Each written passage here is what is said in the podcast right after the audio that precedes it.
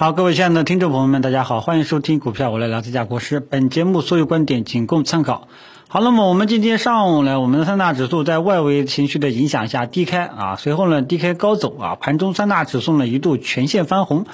呃，然后就很多人估计就受不了了啊，这个呢就是什么呢？就是哎呀，我又给你伸出一个糖来了啊，就这种感觉啊，呃，但是呢，大家要记住啊，更多的呢。还是要短线思维，啊，然后另外一点呢，今天指数能够起来，其实主要是大票啊，比方说权重这一块，比方说医疗医药这一块的大票、大市值的一些股票，啊，他们呢把整个指数给翻红了。然后我们的中小创这一块呢，中小盘股啊，冷门股呢，其实呃表现的不是特别的好啊，所以。指数为什么翻红？你得看清楚。其实主要的是三大权重，还有一些大市值的一些标的啊，喝酒吃药，像这一块啊，呃，很多的中小盘股，比方说大家去看一下中证一千指数，目前来讲还是绿的啊。所以你指数为什么翻红呢？要跟大家讲到，大家也可以注意到中小板和创创业板分时图的两条线差距是比较大的，你就知道是什么情况了啊。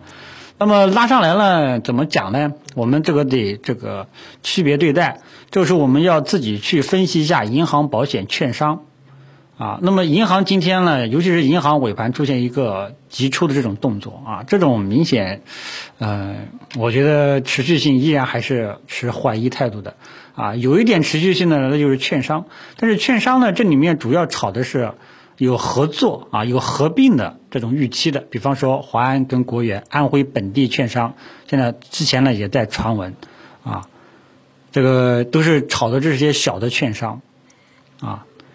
然后呢，这个保险基本上今天也是一个震荡的一个态势啊，一开始是先跌后涨的啊，那么保险这种明显就是呃。正常的一个技术面的一个走势啊，因为保险呢基本上有三重顶的这种雏形了。未来如果说没有形成一种有效突破前期高点的这种预期的话呢，保险现在就处于一种什么呢？叫做这个君子不立危墙之下，最好是这种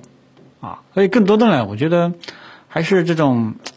短期的短线的一个机会啊。比方说，你像你昨天。上上涨去了，你去追，那今天开盘就你直接吃面。但如果说今天跌下来了啊，对吧？盘中下探了，你去低吸，也搞不好呢，这个 T 还做对了啊。所以你你现在这种情况就是，啊，由于整个市场它没有一个指引性的一个方向，没大方向上呢就都都丧失了啊。所以呢，存量资金呢只会在里面高抛低吸做短线，啊，就这种情况，持续性呢往往整体都不是很理想。这点大家要注意一下，除非你能够精选到个股，啊，呃，然后下午呢，大家再看看这个成交量的一个变化，啊，估计如果说成交量还是起不来，指数呢又冲高回落啊，你就基本上知道市场整体的一个大环境也还是处在一个就是不太理想的一种状态，啊，知道吧？所以千万不要看，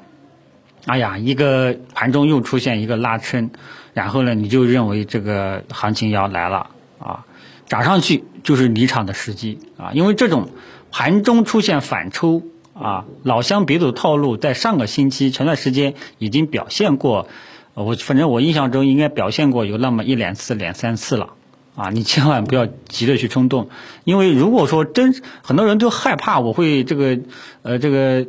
呃。错失这个最佳的入场时机，觉得老是觉得这个一这个位置呢是底啊，这个没这么简单。真正的底的话呢，肯定是需要打磨出来的啊。那如果说行情就一蹴而就，直接这样微型反转上去了，那么我们右侧投资者就是踏空了啊，这就是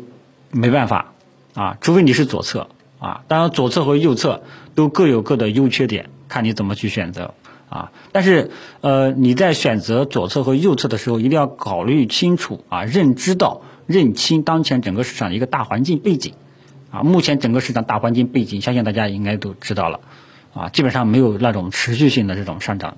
方向。啊，那么这个时候呢，你这个右侧肯定是离场观望的。左侧如果说你是短线高手，那你就高抛低吸；如果说不是的话呢，基本上你就不要乱动了。嗯，真的，你你昨天买进去的。今天大部分应该也都是没有太大的理想空间。大家也可以看一下今天的这个涨涨这个上涨加速，啊，这个跌幅在跌幅呢是在两千六百家，上涨呢是一千两百家，啊，这一开始是更多的啊，一开始更多的，开盘是低点，啊，开盘这个加涨跌加速呢，大概都是在历史的一个低位水平，啊，主要还是由于大票带起来的，啊，所以小票基本上是没有涨的。参与度，市场参与度呢，就是不是很不是很理想啊，所以我就之之前跟大家讲过了啊，这个现在你要如果说要说安全边界比较高的啊，就这些低估值的一二线权重蓝筹板块啊，今天呢喝酒吃药家电这些高位股、高大市值的股票呢，它仅仅是一个反弹啊，它整体上还是在低位反复折腾。啊，还没有反转的这种预期，有的朋友呢都在问能不能去介入这些调整已经非常大的这些优质的一些个股标的了。呃，如果说啊，如果说你是一个中长期的投资者，肯定早就自己下手了，不会再问我了，明白吧？因为当前呢，像这些好人票、核心资产，它呢只能说是分批的。比方说，现在你如果说你要去低吸的话呢，你一定要去根据技术面的一个节奏把握啊。当它这个看，你看这个调整的空间差不多了，你可以低吸一点点，比方说百分之五的仓位，啊，因为它的思路就是中长期投资，啊，分散建仓，不要一次性建仓，而且呃不要独苗啊，这个呢是核心资产啊，权重蓝筹呢整体上呢是一个呃还在处在一个箱体这样一个阶段过程当中，科技股呢主要还是也是有点折腾吧。啊，今天呢是科创板这个 ETF 上市啊，稍微呢有有有一定的利好的这种预期，然后呢很多人都在问这个科创板五零呃不对科创板 ETF 能不能去这个申购？我的态度呢，我是态度之前说过，如果说没有右侧信号的话呢，科创板科技板块我是持呃持还是持观望的态度的，我不会这个急于去建仓。因为整个科技板块现在呢，还处在一个技术面的走势呢，还处在一个反弹的一个道路上，还没有形成二次下探的动作。啊，如果说二次下探动作能够确立是一个底部特征了，我才会支持大家去介入这个科技板块，才会支持大家建议大家去做这个去申购科创板 ETF 基金，好吧？我是这个态度啊，供大家自己参考一下。好吧，那么整个市场的一个架构呢，其实还是跟以前这个走势呢是一样的啊。大盘呢也是反复折腾，没有一个明朗的一个方向。千万不要看盘中出现急拉，你就认为机会来了。一定要在一定要在这种记住，一定要记住就是什么呢？在弱势市场背景下，上涨是离场时机，你不要去追啊。就是我早上跟大家讲过，你宁可就以前也也也说过，就是说在这种反复折腾的背景下，宁可。低吸被套，你都不要去追，啊，因为涨上去是离场时机，而不是建仓时机，千万别搞反掉了。如果说是强势市场，那涨上去你去追，搞不好是有效突破，那是 OK 的。但当前大环境是什么呢？对吧？你要确定大环境，再指导你的整个整体的一个操作思路啊，好吧？其他的我觉得没有什么呃重点要讲的了啊。然后我们现在更。更多的就是要多一份耐心等待，一直等到什么呢？市场，呃，有明朗的持续性上涨预期了，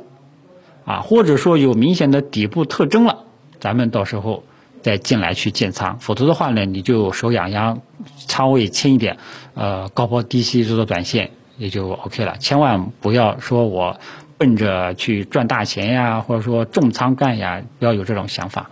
好吧？其他的就聊到这里，谢谢大家。